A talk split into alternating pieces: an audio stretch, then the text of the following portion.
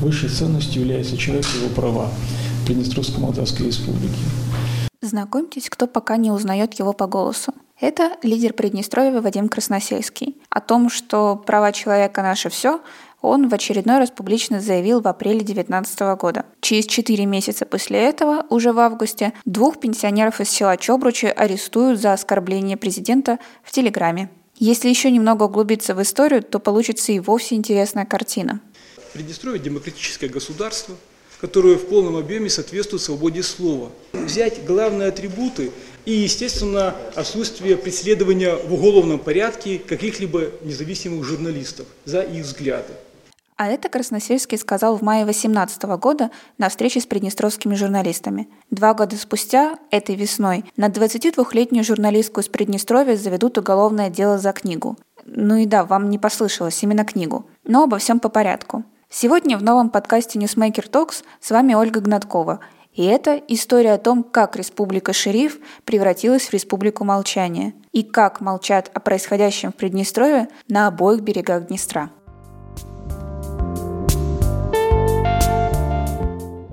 Честно говоря, начинать совсем сначала вряд ли получится. Правозащитники из Кишинева и Тирасполя, с которыми мне удалось пообщаться в последние дни, единодушны. Происходящее в регионе сегодня – это результат нескольких лет активной борьбы с любыми проявлениями свободы слова. Хотя именно с прошлого года приднестровские власти развили особую чуткость к информационной безопасности. В марте 2019 года в местном уголовном кодексе появилась новая статья 316, пункт 1 о публичном оскорблении президента ПМР. ФБР. Она предусматривает наказание до 5 лет тюрьмы. Как именно она работает, стало понятно довольно быстро. Уже в августе 2019 года Ньюсмейкер узнал об аресте двух пенсионеров – Татьяны Беловой и ее супруга Сергея Мировича из села Чобручи Слободзейского района. Их односельчане рассказали нашему корреспонденту, как в один из дней в начале августа у дома Татьяны появились около десятка человек в форме. Они что-то долго кричали хозяйке, потом открыли калитку, зашли в дом, увели Татьяну и Сергея. Больше, по словам сельчан, их не видели. В доме так и остался включенным свет, который горел и месяц спустя.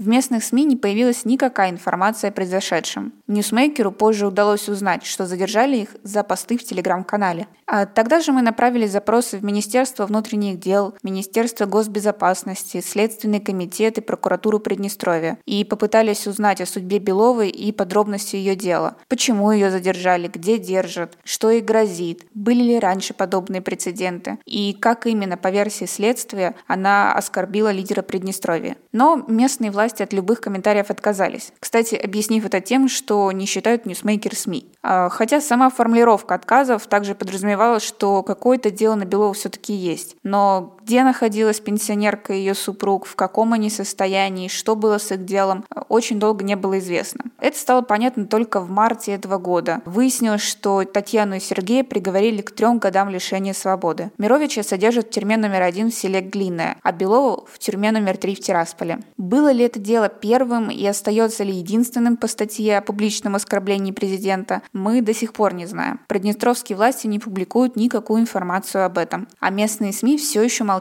и о деле Беловой. Тут надо оговориться. Сегодня в Приднестровье нет ни одного полноценного источника информации о том, что происходит в регионе. Единственный интернет-портал – это Государственное агентство новости Приднестровья, которое балансирует между попытками делать инновационные подкасты и публикации пресс-релизов Красносельского. Телеканалы контролируются правящей партией. Активные жители как могут обмениваются информацией в группах Вайбере, Телеграм-каналах и Фейсбуке.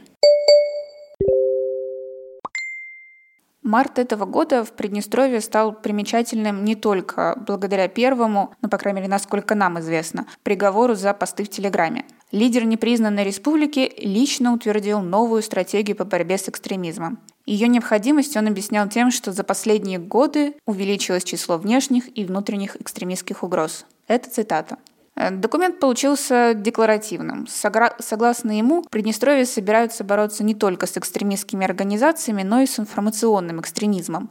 В частности, с информацией, которая, цитата, «дестабилизирует социально-политическую и экономическую ситуацию в Приднестровье». Дестабилизировать, как оказалось, может все что угодно. В этом же месяце внезапно старой статьей об экстремизме из Уголовного кодекса решили воспользоваться в отношении 22-летней Ларисы Калик – Уроженка Тирасполя зимой выпустила книгу «Год молодости» с анонимными интервью бывших солдат Приднестровской армии. Кто-то из них говорил, что армия делает мужчину мужчиной. Кто-то жаловался на дедовщину и плохие санитарные условия. Кто-то философствовал о том, нужна ли армия вообще.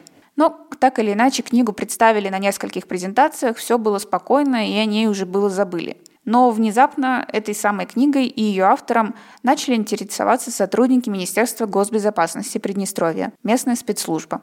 Тут забавная деталь. Начали они с классного руководителя из школы, которую Лариса закончила несколько лет назад. Учителю пришлось писать о том, что цитаты замечаний на уроках Лариса не имела, ну и вообще вела себя как примерная ученица. Потом начались звонки матери. Затем Ларису уже лично настоятельно приглашали на беседы в МГБ. А я просыпаюсь в одно прекрасное солнечное утро от того, что мне звонит э, приднестровский номер, и я уже как бы догадываюсь. А, поднимаю трубку, представляется молодой человек э, Дмитрий. Я попросила назвать его фамилию и звание, но он сказал, что при личной встрече он обязательно мне покажет удостоверение. А, он сказал, что он из МГБ, и что он недавно прочел книгу, и у него есть несколько вопросов касательно нее. Через третьих лиц девушка узнала, что против нее ведут доследственную проверку на экстремизм. Спецслужбы находили героев ее интервью и допрашивали их как свидетелей по этому делу. Опасаясь за свою безопасность, Лариса покинула Молдову еще до закрытия границ на карантин. Только в начале июня ей удалось при этом добиться хоть какой-то информации об этой проверке. Из военной прокуратуры Приднестровья девушке по электронной почте сообщили, что против нее заведено уголовное дело за экстремизм. Вероятное наказание – 5 лет тюрьмы. Напомним, за книгу.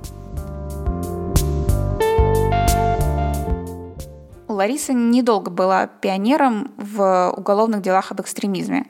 Тут же подоспело и следующее дело. Совсем недавно, в начале июня, уголовное дело по этой статье завели на оппозиционного политика из Тирасполя, члена местной компартии Александра Самония.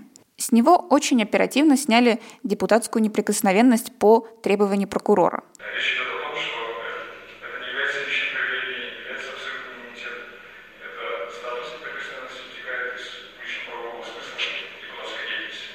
И практически тут же объявили в розыск. Но скрыться от властей Самони все-таки успел.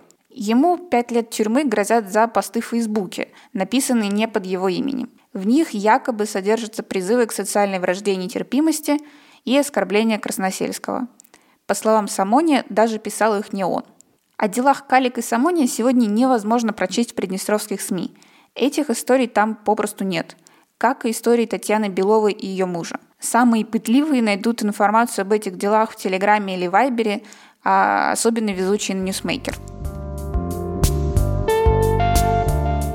Кишинев и Тирасполь особенно еще недавно, были очень во многом похожи. Но если политические дела в Кишиневе обычно вызывали хоть какую-то реакцию, материалы СМИ, фейсбучный гнев, флешмобы у прокуратуры или даже протесты, то подобные уголовные дела и аресты в Тирасполе обходятся молчанием. Причем, что симптоматично, на обоих берегах Днестра. Жители Приднестровья явно привыкли высказываться вслух просто себе дороже. Многие наверняка и не подозревают об этих делах. Некоторые перенаправляют свое недовольство во все те же телеграм-каналы. А вот в Кишиневе все это давно кажется их, чужой проблемой, чем-то привычным для Приднестровья, не нашим.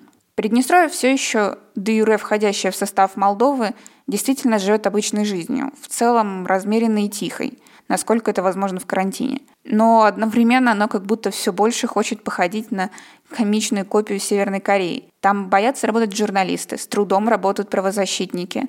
Добиться какой-то помощи и поддержки извне оказывается невероятно сложно – Самопровозглашенная республика шериф превращается в республику молчания, а Кишинев все больше привыкает видеть в этом чужую проблему.